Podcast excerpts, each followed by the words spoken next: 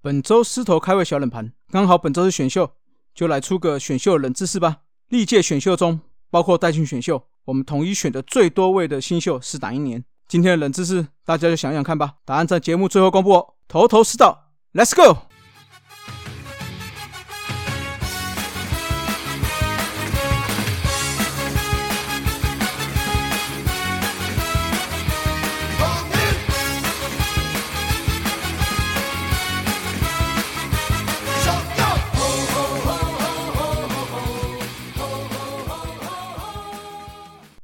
头头是道，猛狮战报，光头给你报一报。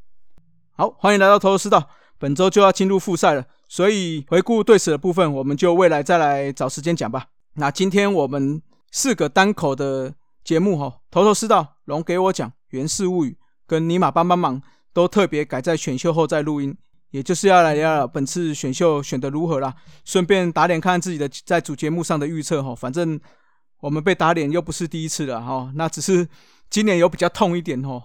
除了第一轮感觉好像分数有比去年高很多了，但是蓝正威我一直捧，一直捧，一直捧上天的蓝正威没有一队选他哦。这个表示我们跟所有的球探来看来说，我们的功力还是略显不足啦。好了，那我们就来聊聊看我们狮队的今年的选秀哈。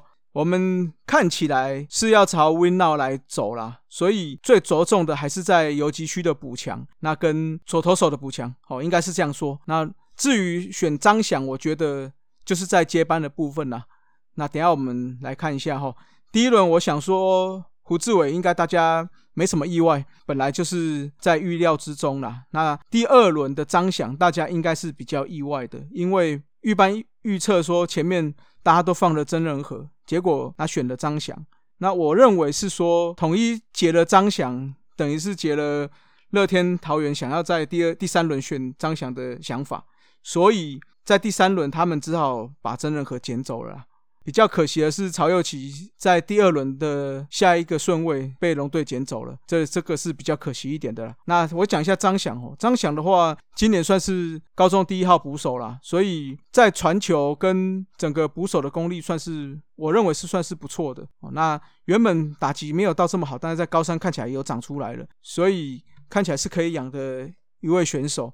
在他这样子选进来的情况下，哈，我认为我在主节目有讲到的部分，哈，就是包括陈崇宇，那包括罗伟杰这个部分，可能就是教练团有有所有所考量啦。也就是在未来两到三年的情况下，当然捕手的部分不可能这么快的养成，但是未来这两三年的情况下，未来两三年之后，或许罗伟杰就是真的要转去做比较偏。所谓打者部分，那重宇可能就会我之前讲的，又或许是四号外野手的右打的人选之一啦。那因为我们下面还有很多捕手嘛，所以看起来选了张翔，不仅是未来三年甚至五年后的接班哦，那甚至可以刺激一下目前台面上的崇宇，那甚至罗伟杰啦。那第三轮选了刘志宏，基本上就是要想选一个左投手啦。不过我个人是没有这么看好啦，因为毕竟我们喵队养左投也不是一天两天的新闻啦，但是养起来的没几个可以养得起来啦。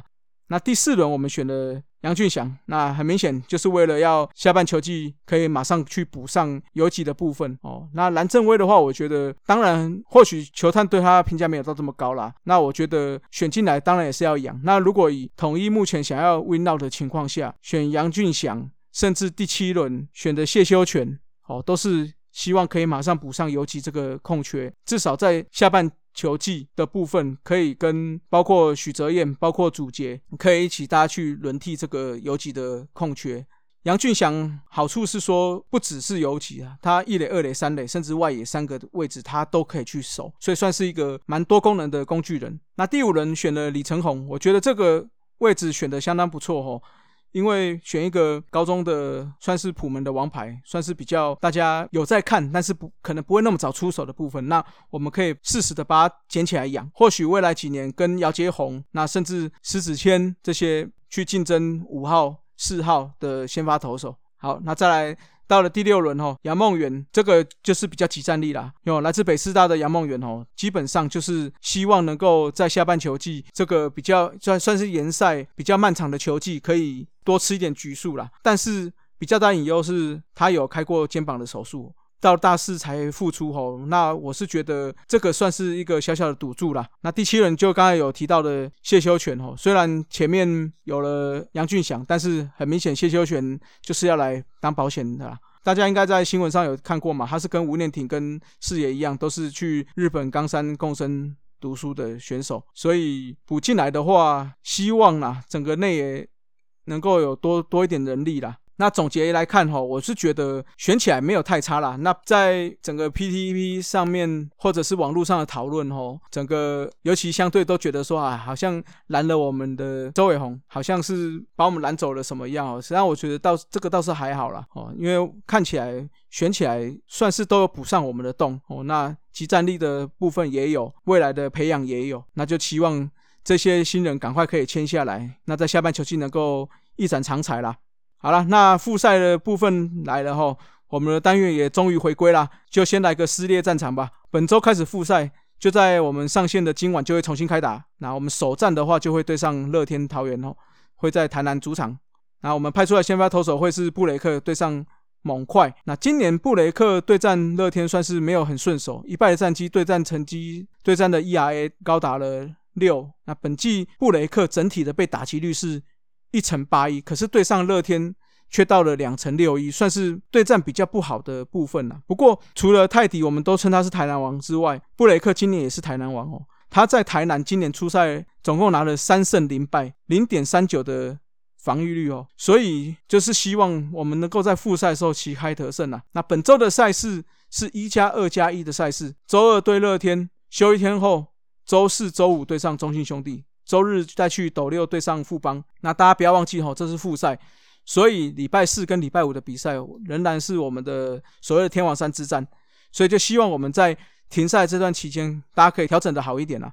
希望在这个前面的两周到三周的时候，可以把战绩赶快拉开来。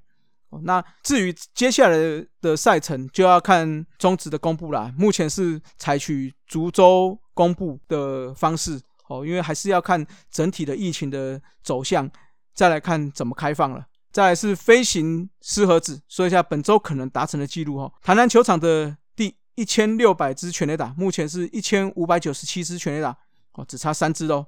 我相信很快就可以达成了。啊，上周狮子头开会小冷盘有说过要来介绍罗伟嘛？其实，在主节目的第四集杨将五四三就有说过罗伟。不过我们再来聊一次，我印象最深刻的当然就是他当年在首场比赛的手打席全垒打。那我想说，哇，这这个是一只很猛吼，尤其他那个精壮的屁股啊，那个身材，那又又左右开弓，那脸又很凶，那这样子瞪着投手。今天如果我是投手在投手球吼，我保证一定是闪尿的了哈，那罗伟出生在多米尼加，和大部分的多米尼加球员一样啊，早早就去小联盟了，但是他却没有上过大联盟。那到了职棒七年，来到了统一，短短的两年，创造了不少记录吼。先来说说看他两年的成绩啊。这两年间，八百九十七个打席，八百零八个打数，总共出现了两百六十七支安打。其中第一年的十三支的三垒安打是当时的联盟单季纪录。他两年也有十九轰哦，三十九次盗垒，打击率是三乘三零点三八零的上垒率跟点五四八的长打率，整体 OPS 到达了点九二八哦，所以相当的强势。而且他对上的各队都打得非常好。这两年他一共对上了六支球队。除了职棒八年新加盟的何信金对战比较少之外，哈，那其他的五支球队，他打击率都在三成一以上，全垒打还有他最会打的三垒打，这五队都有惨遭他的毒手了。可见罗伟也不是靠一两支球队来刷数据的哈。那以这样打击就让他拿下了一届的最佳九人三垒手奖。当然他防守也不差哈，这两年都拿下了金手套的最佳三垒手的奖项。再来就是一堆记录喽。第一个当然就是上周冷知识，他是中职史上第一位首加盟球队首打席就打出全垒打的选手，那也刚好是第一棒，所以也是第一位首局首打席首加盟全垒打的第一人。接着在头头是道第八集有提过的中职在各球场出现的第一支全垒打的创造者罗伟是其中一员。